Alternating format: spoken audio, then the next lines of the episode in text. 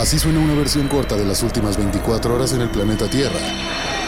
La conversación del mundo, aquí, en el Brief, con arroba el Che Arturo.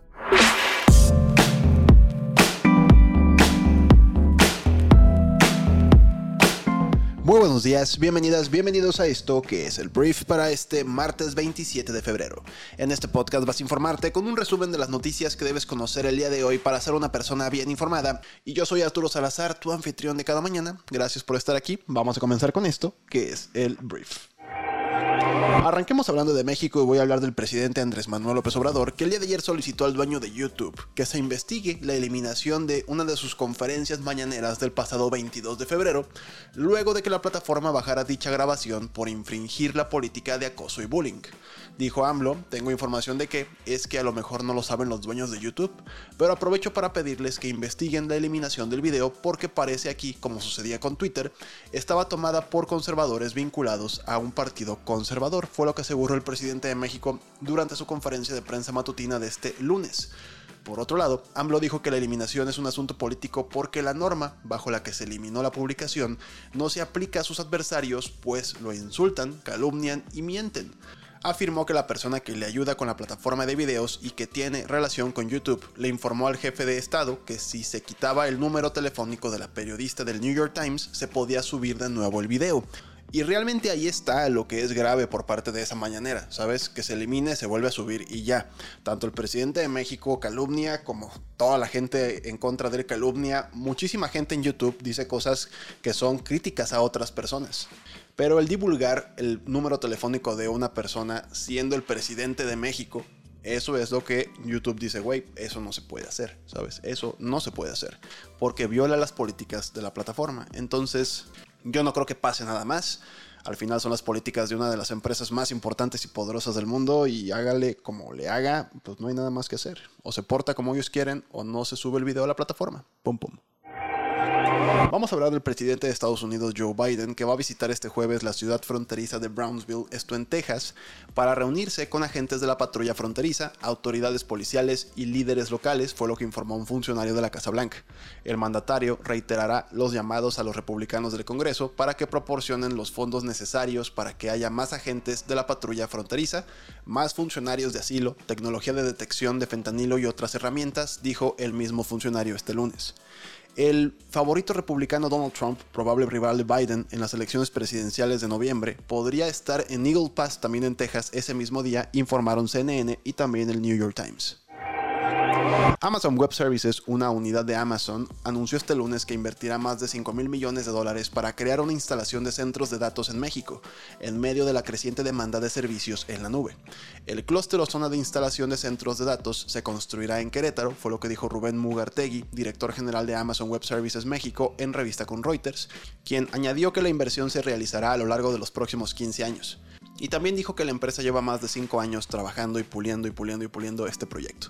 Actualmente Amazon Web Services presta servicios a clientes como el operador mexicano de cine Cinépolis, la Bolsa de Valores Viva, la aerolínea Aeroméxico, gobiernos locales, Strategy, nuestra startup, Briefy también. Es muy, muy, muy popular, entonces me da gusto que fortalezcan su eh, infraestructura. Hablemos ahora del el expresidente más naranja del mundo, el señor Donald Trump, porque dejó claro que de regresar a la Casa Blanca, su política migratoria irá más allá del famoso muro fronterizo que lo catapultó a la presidencia en 2016.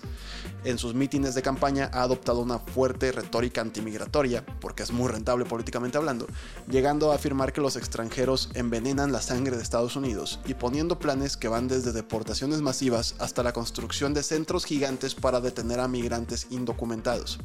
Trump prometió repetidamente en sus eventos de campaña que si regresa a la presidencia, llevará a cabo la mayor operación de deportación en la historia de Estados Unidos. Para hacerlo, el gobierno federal pediría ayuda a los reservistas de la Guardia Nacional, fue lo que señaló Stephen Miller, el principal ideólogo de las propuestas xenófobas de Trump. Esto lo dijo hace solo tres días durante la conferencia de acción política conservadora, la gran cita de la derecha estadounidense. Esto es muy rentable para Trump, la última vez no logró hacer su muro, seguramente no lograría hacer una deportación masiva, pero te digo, vende, vende y estamos en épocas muy, muy pues de mentirle a los votantes promesas que nunca van a cumplir. Eso lo vemos en todos lados. Hablemos ahora de Mohamed Staye, que es el primer ministro de la autoridad palestina y presentó la dimisión de su gobierno a Mahmoud Abbas, el presidente. Estallé dijo que tomó la decisión debido a los acontecimientos relacionados con la agresión contra Gaza y la escalada de violencia en Cisjordania y Jerusalén. Pidió nuevos acuerdos políticos que consideren la realidad emergente en la franja. Abbas ha estado bajo presión internacional para reforzar la autoridad palestina, a la que Estados Unidos quiere ayudar a gobernar Gaza después de la guerra. María Pervich, que es aliada de Alexei Navalny, dijo que los planes para intercambiar al líder de la oposición rusa por un prisionero en Alemania estaban en etapa avanzada cuando Navalny fue asesinado el 16 de febrero. Vladimir Putin esperaba conseguir la liberación de Vadim Krasikov, un ex oficial de inteligencia ruso, que en 2019 fue condenado en Alemania por matar a un rebelde checheno en Berlín. Las negociaciones para un intercambio estaban en sus etapas finales, según Pervik. Y bueno, Rusia dice que Navalny murió a causa del síndrome de muerte súbita, pero pues nadie les cree. Maryam Nawaz, hija de Nawaz Sharif, ex primer ministro de Pakistán, fue elegida ministra principal de Punjab, convirtiéndose en la primera mujer en asumir el cargo. Su victoria era ampliamente esperada después de que el partido de Sharif asumiera el poder en un gobierno de coalición tras las polémicas elecciones del 8 de febrero. Los partidarios de Imran Khan, el ex primer ministro encarcelado, boicotearon la votación. Según se informa, Israel mató a dos miembros del Hezbollah en Baalbek, una ciudad en el este del Líbano, en respuesta al derribo de un avión no tripulado israelí el lunes. La Fuerza Aérea de Israel también atacó la infraestructura utilizada por el grupo militante respaldado por Irán, y el ataque fue el ataque más profundo de Israel en territorio libanés desde los ataques de Hamas el 7 de octubre. Linus Rare Earths, que es la mayor minera de tierras raras fuera de China, informó de una caída interanual del 74% en sus beneficios en el segundo semestre del 2023. La empresa australiana atribuyó la culpa a las condiciones económicas moderadas en China, que redujeron la demanda de materiales utilizados en vehículos eléctricos. China suministra alrededor del 90% de los elementos de tierras raras procesados del mundo. Feletti Teo, ex fiscal general, fue anunciado como el nuevo primer ministro de Tuvalu. Su predecesor, Kausan Atano, perdió su escaño en las elecciones del mes pasado, que fueron seguidas de cerca por Estados Unidos y China.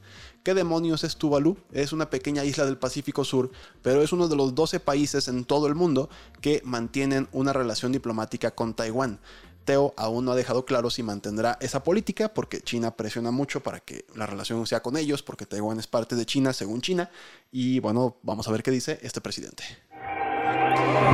Hablemos de Mark Zuckerberg, director ejecutivo de Meta, la empresa propietaria de Facebook, que se encuentra de visita en Japón que es su primera parada de una gira asiática que también le llevará a Corea del Sur y que incluirá encuentros de negocios y con responsables políticos posiblemente centrados en la inteligencia artificial y la realidad virtual.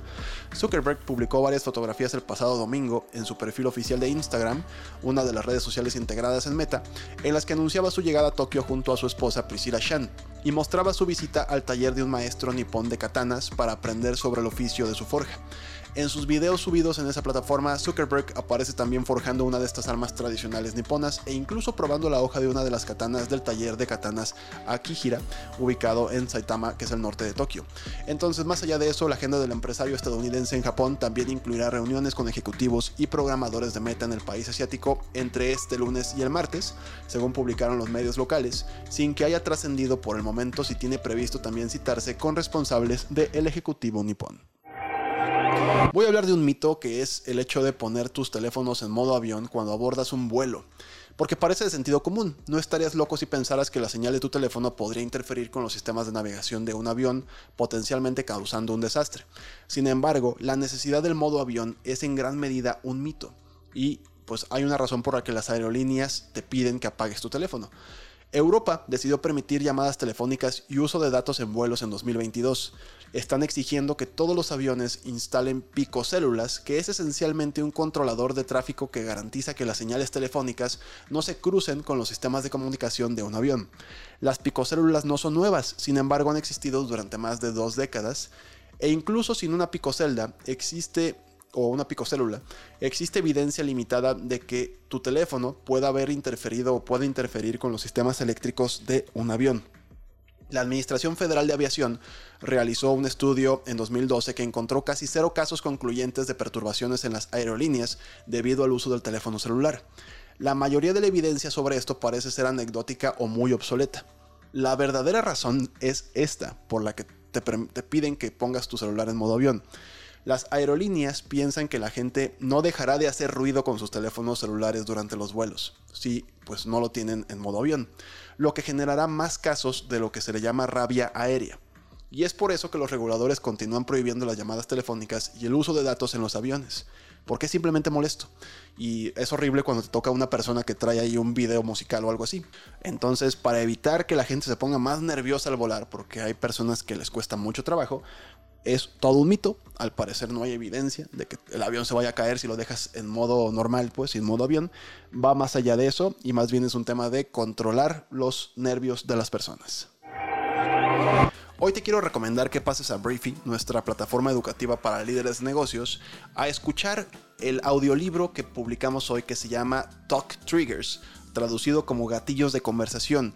Este es un libro que nos recuerda una verdad tan obvia que a menudo se olvida. Nada atrae a los clientes a tu negocio tan eficazmente como las recomendaciones de boca a boca. El truco, dice este libro, está en dirigir estratégicamente la conversación hacia ti con puntos de conversación cuidadosamente elaborados que te diferencien de la competencia. Entonces, en este resumen que hicimos en 16 minutos puedes leer o escuchar los puntos más importantes de este libro.